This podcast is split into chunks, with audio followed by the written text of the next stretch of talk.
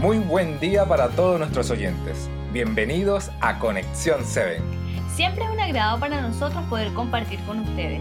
Hoy estaremos iniciando el estudio del libro de Isaías, o mejor conocido como el profeta Isaías. Pero antes me gustaría que pudiéramos comentar quién era Isaías y de qué trata este libro.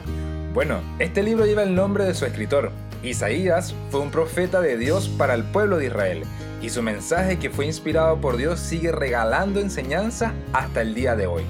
Este libro tiene una sin variedad de enseñanzas porque exhorta al pueblo a volver a Dios. Isaías muchas veces advirtió de los peligros que vendrían si no obedecían y si no volvían sus vidas al Señor. ¿Sabes, Miguel? Este libro también nos habla del perdón y de cómo Dios se preocupaba por el bienestar de cada uno de ellos. Así es, lo mejor de este libro es que esas recomendaciones que eran para el pueblo de Israel también son aplicadas para nosotros hoy en día. ¡Wow! ¡Qué interesante será este libro entonces! Así es, Laura. Coméntanos cuál es el versículo en el que meditaremos el día de hoy. Bueno, el versículo de hoy es Isaías 1.18 y dice así, Venid luego, dice Jehová, y estemos a cuenta, si vuestros pecados fueren como la grana, como la nieve serán emblanquecidos. Si fueren rojos como el carmesí, vendrán a ser como blanca lana. ¿Y qué quiere decir esto, Miguel? ¿Que si nuestros pecados son muchos, Dios puede perdonarlos aún así? Es exactamente como tú lo has dicho, Laura. Para Dios no hay pecado tan grande que no pueda perdonar. Él perdona todos nuestros pecados, no importa cuán manchado esté nuestro corazón. Él siempre, pero siempre nos perdonará pero esto es siempre y cuando pidamos perdón y acudamos a Él como nuestro Salvador.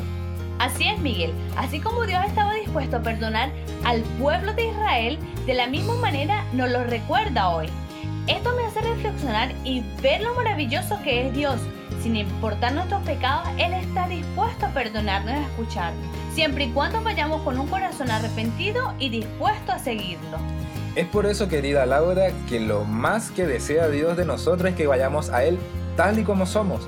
¿Qué te parece si oramos a Dios para que nos ayude a cada día ir a Él para ser limpiados? Por supuesto, me encantaría orar. Les invito a orar. Señor, gracias por tus bendiciones. Gracias porque tú, Señor, nos perdonas. Ayúdanos a cada día a ser guiados por ti. Limpia nuestro corazón, Señor y permite que cada día podamos estar a cuentas contigo. Acompáñanos y cuídanos. En el nombre de Jesús. Amén. Amén. Bien queridos amigos, muchas gracias por acompañarnos el día de hoy. Laura, gracias por la rica reflexión de este día. Y no te puedes perder el día de mañana un nuevo podcast de Conexión 7. Dios les bendiga.